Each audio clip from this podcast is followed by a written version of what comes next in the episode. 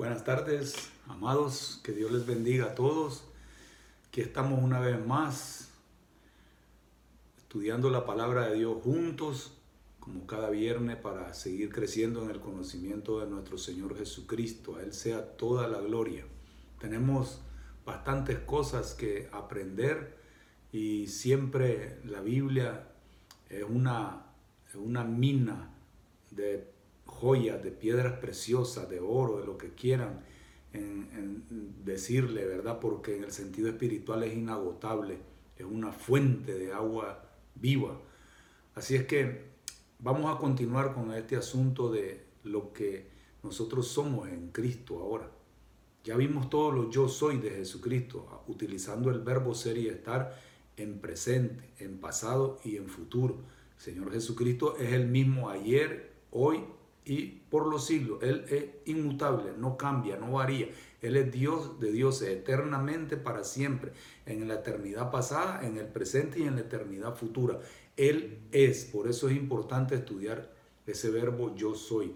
Para nosotros, sus hijos, sus discípulos, sus seguidores, sus fieles, sus siervos que somos ahora en Cristo, es muy importante saber eh, de dónde nos sacó Él. Por eso nosotros ya vimos eso yo soy, los hemos estudiado, nos sirven de referencia para estar orando, para estar en comunión con Él, para compartírselo a otras personas, para disipularle, para compartirlo con nuestros seres queridos, para evangelizar. Para todo eso sirve. Ya vimos a Jesucristo y seguimos viéndolo en muchas formas en la Escritura. Entonces, ahora como lo dije el viernes pasado, vamos a permitirle a Jesús que Él nos vea a nosotros con ese mismo verbo, porque Él comparte algunos oficios del yo soy. Eso, si me da tiempo, lo voy a compartir hoy. Yo soy. Por ejemplo, Él dice, por darle un ejemplo rápido, yo soy la luz del mundo, la verdadera luz, pero nosotros somos nada más portadores de esa luz. No es que nosotros seamos la luz. él dijo, vosotros sois la luz del mundo porque Él nos las presta a nosotros. Ahora en nuestra nueva posición en Cristo, el yo soy ahora, el actual. ¿Vale? Eso es para que se den una idea de la importancia que tiene. Pero ya analizamos el verbo yo soy, le permitimos a Jesús que nos vea en su gracia, en su, en su amor, en su misericordia, lo, lo que éramos sin Él. Yo era grosero, yo era orgulloso, yo era pedante, yo era odioso, yo era como tenía o tenía o estaba en espíritu de amargura siempre. Entonces, cuando nosotros aceptamos a Jesucristo, todo ese pasado es borrado. Es borrado. Óiganlo bien, ya lo vimos. Todo eso, no voy a repetirlo. Entonces, es interesante que esta semana, eh, en los estudios que ha estado compartiendo nuestro hermano Juanmi, surgió una pregunta. ¿Qué pasa si una persona que fue lavada en la sangre de Cristo, santificada, justificada, ¿ok?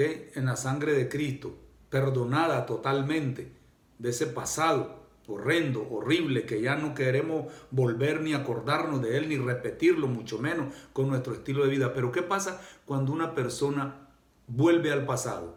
La Biblia a eso le llama, le llama la doctrina de la, de la Pablo le llama así, miren, de la apostasía, apostatar de su fe. En los postreros días, dice el apóstol Pablo, en primera a Timoteo capítulo 4, versículo 1, dice así claramente, y es triste de verdad que esto suceda en la vida de alguien, dice, pero el Espíritu dice claramente, dice Pablo en la primera epístola a Timoteo capítulo 4, versículo 1, pero el Espíritu dice claramente que en los postreros tiempos algunos apostatarán de la fe. Es decir, se van a apartar de Jesucristo. Por algún motivo, alguna razón. Pero está claro que la razón es por los placeres carnales. Vuelven a su pasado. Se retiran de la iglesia. Se retiran de las cosas de Dios. Se retiran de la Biblia, de la oración. Dejan todo, pues. Se van al mundo al diablo otra vez, a los pecados anteriores, a la vida pasada. Eso es apostatar. Se vuelven, regresan. Entonces, y dice, escuchando a espíritus engañadores y doctrinas de demonio. Por eso insistimos mucho en esos falsos profetas que arrastran a muchos y que son seductores de verdad. para atraer gente y ahí es donde les engañan y se dejan atrapar y dejan toda la verdad fuera de su vida. Entonces, la gran pregunta es, estas personas apóstatas que estuvieron un tiempo en la iglesia, ¿eran hijos de Dios? ¿Eran nacidos de nuevo? ¿Tenían la salvación? Eso solo Dios lo sabe con exactitud y precisión. Pero tenemos indicios en la escritura que hay apóstatas. Aquí lo está diciendo el apóstol. Eh, una hermana que hizo una pregunta de los estudios que Juan me hizo y le dije, yo el viernes voy a procurar aclarar este asunto. Ella se refirió, nuestra hermana, a este pasaje que aparece en Primera de Juan capítulo 2, versículos 18 y 19, se los leo. Dice, hijitos, ya es el último tiempo y, y según vosotros oíste que el anticristo viene. Eso ya sabemos y más ahora con esto del coronavirus, sabemos que está de moda hablar de ese tema. Así ahora han surgido muchos anticristos. Ahora va a haber una figura demoníaca, la encarnación de Satanás en vivo, que se llama el anticristo. Se opone a todo de lo que es de Dios, de Cristo, de la iglesia, de la Biblia, etc. Pero también tiene seguidores. Y yo creo que los apóstatas son los seguidores de él. Son anticristo, anti-iglesia. Se oponen a todo lo del Señor. ¿Sí? Van en contra de todo lo que dice la Biblia. ¿sí? Aparentan ser cristianos, pero en un momento dado se autodelatan por su estilo de vida. Ese es el punto crucial y quiero que lo comprendamos, por favor. ¿Vale? Que aparentan, tienen una fe fingida. Es que este tema debería ser un tema aparte, pero voy a procurar unirlo con el yo soy si es que me da tiempo de que vamos a ver ahora en tiempo presente pero tiene relación a lo que estudiamos la semana pasada. Yo era, yo era idólatra, yo era pagano, yo era mentiroso, ¿sí? Yo tenía muchos defectos contrarios a la voluntad de Dios, pero ahora en Cristo todo eso ha sido perdonado. Entonces se ve en la evidencia si en la evidencia no se ve, yo mismo me estoy delatando que Cristo no ha entrado en mi vida. Cristo no vive en mi corazón, como dice Efesios 3:17. Entonces esa persona no ha nacido de nuevo. Necesita regenerarse, regeneración. ¿Sí? un nuevo nacimiento, ser una nueva criatura y debe de demostrarlo con hechos. Si no sería incoherente, sería una contradicción. Que diga que era y sigue siendo la misma persona. Me explico. Se vuelven anticristo. Y dice el versículo, versículo 18, lo vuelvo a leer de primera de Juan capítulo 2, versículo 18 y 19. Hijito, ya es el último tiempo y según vosotros oísteis que el anticristo viene. Así ahora han surgido muchos anticristos. Por eso conocemos que es el último tiempo. Salieron de nosotros estos anticristos, fíjense, de la iglesia. Y dice, pero no eran de nosotros, no eran Estamos viendo el verbo ser y estar. ¿Eran o no era? ¿Eres o no eres? Eso es tu responsabilidad. Estamos viendo la gracia, pero con responsabilidad. Pablo lo dice y lo vuelvo a repetir en Romanos 6, 14 y 15. Estamos bajo la gracia, sí, pero porque estamos bajo la gracia, viviremos en pecado en ninguna manera.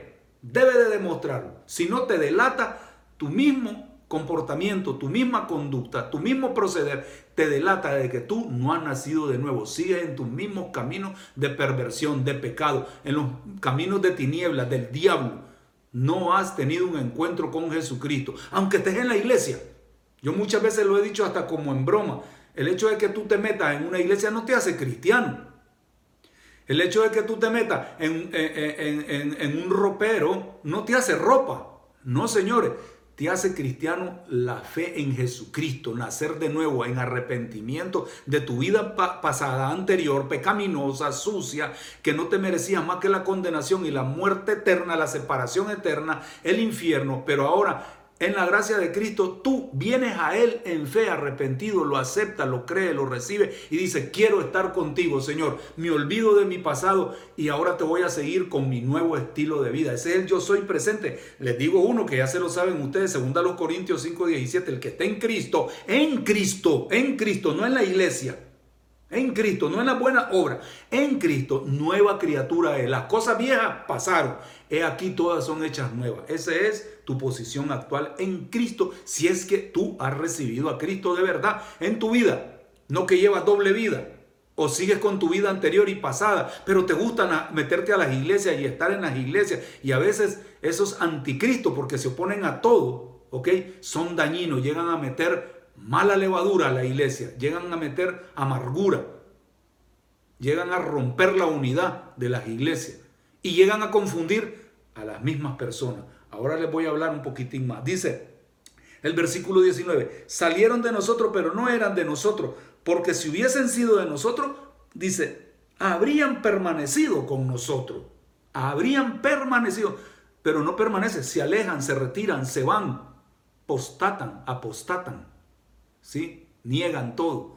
Entonces dice, pero salieron para que se manifieste que no todos son de nosotros. Por eso, miren, hermanos, tenemos que cuidar nuestra salvación. El apóstol Pablo Dice en Filipenses 2.12, por tanto, amados míos, como siempre habéis obedecido, no como en mi presencia solamente, sino mucho más ahora en mi ausencia, dice, ocupaos en vuestra salvación con temor y temblor. Esa es responsabilidad de cada quien. ¿Sí? Entonces, este asunto de la apostasía es muy serio. Y qué bueno que nuestra hermana tuvo esa inquietud y esa esa pregunta porque está relacionado a nuestro pasado, a nuestro presente y a nuestro futuro, en lo que somos en Cristo. ¿Ok? Con el primer estudio que vimos sobre la conjugación del verbo ser y estar para nosotros en pasado, ¿ok? Nos queda claro que para un discípulo verdadero de Jesucristo hay un antes horrible, horrendo, sucio, inmundo, pecaminoso, satánico, y hay un después en Cristo, nueva vida, nueva criatura una dignidad limpia, pura, porque ahora estamos en Cristo. No puede haber contradicción. Si una persona no demuestra esa novedad de vida actualmente en Cristo, en la iglesia, ¿ok? Esa persona yo creo que no ha nacido de nuevo. Necesita la regeneración. ¿Vale? Bien, dicho eso, quiero decirles una cosa. En la Biblia nosotros encontramos apóstatas no arrepentidos, apóstatas arrepentidos. Encontramos pecadores activos, que son los, los pecadores que practican todo tipo de pecado y son hijos del diablo. Y encontramos pecadores fortuitos, es decir, pecadores casuales, imprevistos. Ya voy a explicar eso. Entonces tenemos ese cuatro tipos de personas. Quiero dejarlo claro. Ahora, ¿cuántos de nosotros hemos visto hermanos en Cristo? Hemos visto amigos cristianos, hemos visto familiares nuestros cristianos que estuvieron un tiempo en la iglesia y de repente se retiran, abandonan, dejan todo tirado, no les importa nada. ¿Sí? Vuelven al pasado, vuelven a su vida anterior, vuelven a la vida pecaminosa. ¿sí? Pero eso sí, se llevan en su mente algo que ellos piensan que siguen siendo cristianos. Ellos creen que son salvos. Y ahí es donde ha nacido ese evangelio barato. La salvación no se pierde. Tú puedes hacer lo que tú quieras y llevar la vida que tú quieras en pecado, hacer cosas horribles, contra la voluntad de Dios, cosas que desagradan a Dios, pero como tú dices que has nacido de nuevo, no importa que estés pecando, ese es un engaño, un error, es una doctrina diluida, barata, basura, que no, no enseña la Biblia. ¿Sí? ¿Cómo va a ser posible que una persona diga que es nacida de nuevo, diga que es salvo y lleve una vida totalmente opuesta a lo que dice Dios? Eso no es aceptable. Eso no aparece en el Evangelio. Por eso quiero hacer esta aclaración. Entonces, esas personas se apartan voluntariamente de Dios, de Cristo, lo dejan, lo abandonan. Como quitarse, digamos así, una ropa, una vestimenta de salvación limpia, fina, blanca y resplandeciente y se la quitan por el traje anterior, inmundo, sucio, pecaminoso y te vuelves a poner ese ropaje. Lo tiraste, el, nuevo ropaje en Cristo, lo tiraste y volviste atrás entonces, esas personas regresan a su pasado voluntariamente, a su vida anterior, al mundo, a los placeres de, su carne. ¿Sí? Eso se conoce como apostatar en la fe en Jesucristo, como ya lo dije. Es una realidad cruel, dura, lo estamos viendo en la Biblia, lo acabamos de leer. Es dolorosa, es vergonzosa para los que somos familiares de alguno que se ha retirado. Yo tengo familia que me duele que dejen y abandonen a Cristo por, por cualquier plato de lenteja, como se dice, ¿verdad? Dejan la bendición por cualquier cosa de este mundo, por 30 monedas de plata, como Judas Iscariote. Pierden todo.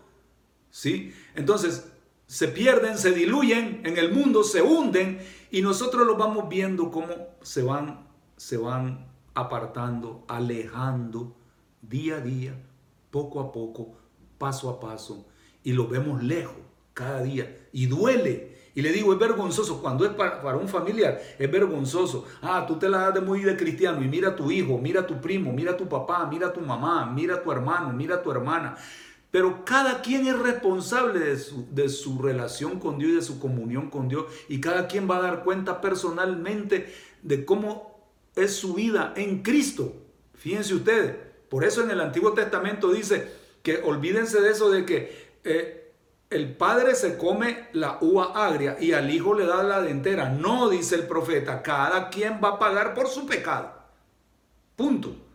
¿Que nos duele? Sí nos duele ver personas apostatando, que estaban con nosotros, pero no eran de nosotros porque no han tenido un encuentro real con Jesucristo, no lo han aceptado, no quieren recibir a Jesús como su Dios, como su Señor, como su Salvador.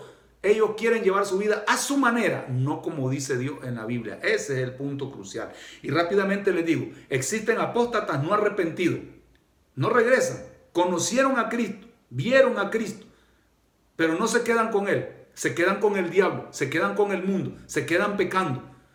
¿Ok? Jesús es el que nos da la pauta a este, este asunto de la, de, la, de la doctrina de la apostasía. En Juan 6:66, fíjense curiosamente, el 6:66, los anticristos, fíjense, dice que muchos se apartaron del Señor Jesucristo. Dice ese pasaje, Juan 6:66. Fíjense qué, qué interesante, ahí empieza a desprenderse, vamos a decir, esta enseñanza de la apostasía, que muchos cristianos no la quieren aceptar, quizás porque tienen un amigo, un hermano en Cristo, un familiar bien querido, de que anda mal, pero como le dijeron que es cristiano, el familiar cristiano que permanece fiel en la iglesia como que le cuesta aceptar que está perdido y que tiene que orar y ayunar por él y hablarle de Cristo si es que Dios le da una cita divina con él o con ella, con ese familiar especialmente para hablarle de Cristo y a ver si el Espíritu Santo le convence de pecado y le convence que deje ese mundo y que vuelva al camino.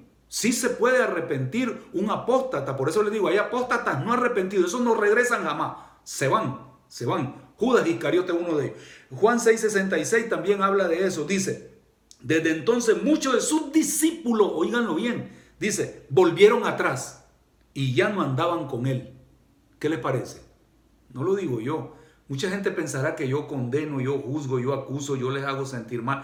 No, señores, no, no, no, no. Mi objetivo es que el Espíritu Santo abra los ojos en este asunto tan importante. ¿Sí? No, señores. No todo, no todo lo que brilla es oro. ¿eh? Aquí lo está diciendo Jesús. Muchos lo dejaron, lo rechazaron, volvieron atrás. Bien, esos son ellos, Judas Iscariote, del círculo íntimo del Señor. Lo traicionó por 30 monedas de plata. Lo negó. Miren cómo terminó. Un apóstata. Ahí está el ejemplo. Muy cercano a Jesús. Segunda Timoteo capítulo 4 versículo 10 nos dice que Demas dice, me ha abandonado amando este mundo. Dice. Fíjense ustedes, ah, la abandonó al apóstol. Y en el versículo 16 dice, y otros muchos me abandonaron, también abandonaron el camino a Cristo, a Jesús, a la iglesia, al servicio a Dios, porque fueron atraídos, seducidos por el diablo en algún pecado y cayeron. El apóstol Pedro también menciona este asunto que yo lo he repetido muchas veces y por eso le estoy dando bastante énfasis a este asunto de la apostasía. Teníamos una vida anterior, pero si esa vida anterior se sigue reflejando en tu vida actual, es una señal inequívoca de que tú no has nacido de nuevo. ¿Sí? y que te gusta estar en el mundo y que arrastras todavía cosas de tu pasado sin resolver porque estás aferrado a ese pasado y eso es incongruente, es, incoherente, es contradictorio a lo que enseña la Biblia. Un hijo de Dios es un hijo de Dios y el, y el, y el hijo de Dios, eso, así cerré la semana pasada, el viernes, en primera de Juan, dice que, que un hijo de Dios no peca porque la simiente de Dios está en él y por eso no peca. Eso a muchos no les gusta, fíjense ustedes. Porque en la Biblia no es que estemos condenando, la Biblia habla de estas cosas. Yo no puedo solo estar hablando del amor, del amor, sí, amamos, tenemos gracia, pero sigue pecando, sigue haciendo lo que tú quieras, sigue dándole lugar al diablo en tu vida. Anda, sigue hablando igual como hablaba antes. No, señores, si la Biblia habla del diablo, también habla de Dios. Si la Biblia habla de maldición, habla de bendición. Y es mi deber como siervo del Señor hablar de las dos cosas. Si la Biblia habla de infierno, tengo que hablar del infierno. Si la Biblia habla del cielo, tengo que hablar del cielo. El Evangelio es integral, nada de que solo a mí me gusta que hables del amor, el amor, el amor, pero también existe el odio, existe la venganza, existe el homicidio, existen muchas crueldades. No voy a hablar de eso, de eso habla la Biblia también. Ahí es donde quiero que aterricemos, amado. Y no es un mensaje de condena, es para ver si el Espíritu Santo con este tipo de mensaje toca los corazones de las personas que se resisten a su pasado, se aferran a su pasado y no quieren dejar ni vicios, ni maldiciones, ni ídolos, ni incredulidad, ni mentira, ni engaño, ni soberbia, etcétera. A eso me estoy refiriendo. Ahí estás, si estás aferrado a eso, estás apostatando de la fe. ¿Vale? Entonces, el apóstol Pedro les decía, es a lo que él se refiere, que lo he leído y lo he enseñado muchas veces y, que lo tengo aquí, fíjense, curiosamente, ya lo tenía yo en el estudio preparado. Fíjense, en cuanto a, segunda de Pedro, que dice, dice el apóstol en el capítulo 2 de su segunda epístola, versículo 20 al 22, dice que todos ustedes ya se los he dicho infinidades de veces, pero ahora con este tema que surgió a raíz de esa gran pregunta que hizo nuestra hermana, ¿ok? De la apostasía. Fíjense. Dice Pedro, ciertamente, estoy leyendo segunda epístola de Pedro capítulo 2 versículo 20 al 22.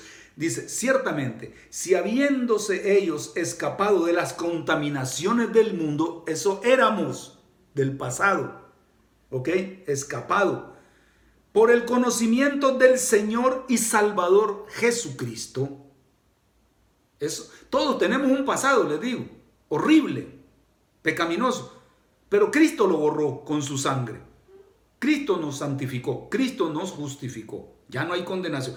Empieza una nueva vida. Y no vayan a agarrar este refrán mundano que dice, ah, borrón y cuenta nueva. Eso quiere decir que voy a seguir pecando. No, Señor. Ese refrán no aparece en la Biblia. Borrón y cuenta nueva. Ahora puedo seguir haciendo lo que yo quiera. Pablo dice que no. A través del Espíritu Santo. Y dice, por el conocimiento del Señor y Salvador Jesucristo, enredándose otra vez, enredado, una, trampa, pues una red, enredándose otra vez en ella, son vencidos, dice, su postrer estado viene a ser peor que el primero, peor de lo que era. Por eso le digo, tiene mucha relación de lo que estamos viendo de los verbos conjugados en pasado, en presente y en futuro para nosotros los hijos de Dios ahora.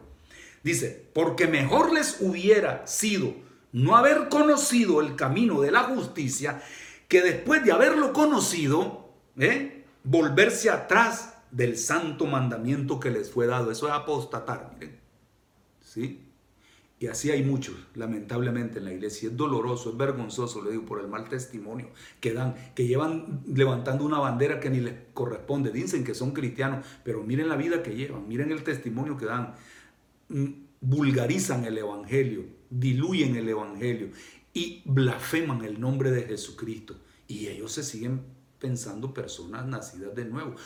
Una persona que no ha nacido de nuevo no es salva por lo tanto, no puede perder la salvación porque muchos preguntan, ¿se pierde la salvación? No, la salvación no se pierde para aquel que la tiene, al que da evidencia, al que tiene un testimonio real de un antes y un después. Por supuesto, esa persona disfruta de, de la vida cristiana. Como nos enseñó ayer nuestro hermano Juanmi, cerró de una manera tremenda su mensaje ayer, hablando de la apostasía, de la gracia. El que está en la gracia, sobre gracia, lo que he venido predicando, es, aquella persona que disfruta con Dios, ama a Dios, le demuestra el amor a Dios, le obedece a Dios, lleva un testimonio santo, puro, pulcro, Día a día va escalando en ese camino de la santidad. No es una persona que está pensando darle lugar al diablo. No, Señor. Ese es el verdadero discípulo, ese es el verdadero camino de la santidad en, en mi actual posición en Cristo, en lo que soy ahora. ¿Sí? Ahora, dice, versículo 21, porque mejor les hubiera sido no haber conocido el camino de la justicia que después de haberlo conocido, volverse atrás del santo mandamiento que les fue dado. Pero les ha acontecido lo del verdadero proverbio. El perro vuelve a su vómito y la puerca lavada a revolcarse al cieno. Miren, yo aquí tengo la imagen de frente de mí. Tengo un perro comiéndose su vómito, porque los perros tienen esa costumbre. Se comen su propio vómito. Es decir, en, en términos de lo que estamos hablando, ese apóstata, como ese perro, ¿sí? Vuelve a su alcoholismo, vuelve a su tabaquismo, vuelve a su sexo libre, vuelve a la droga, vuelve al amor al dinero, a la idolatría.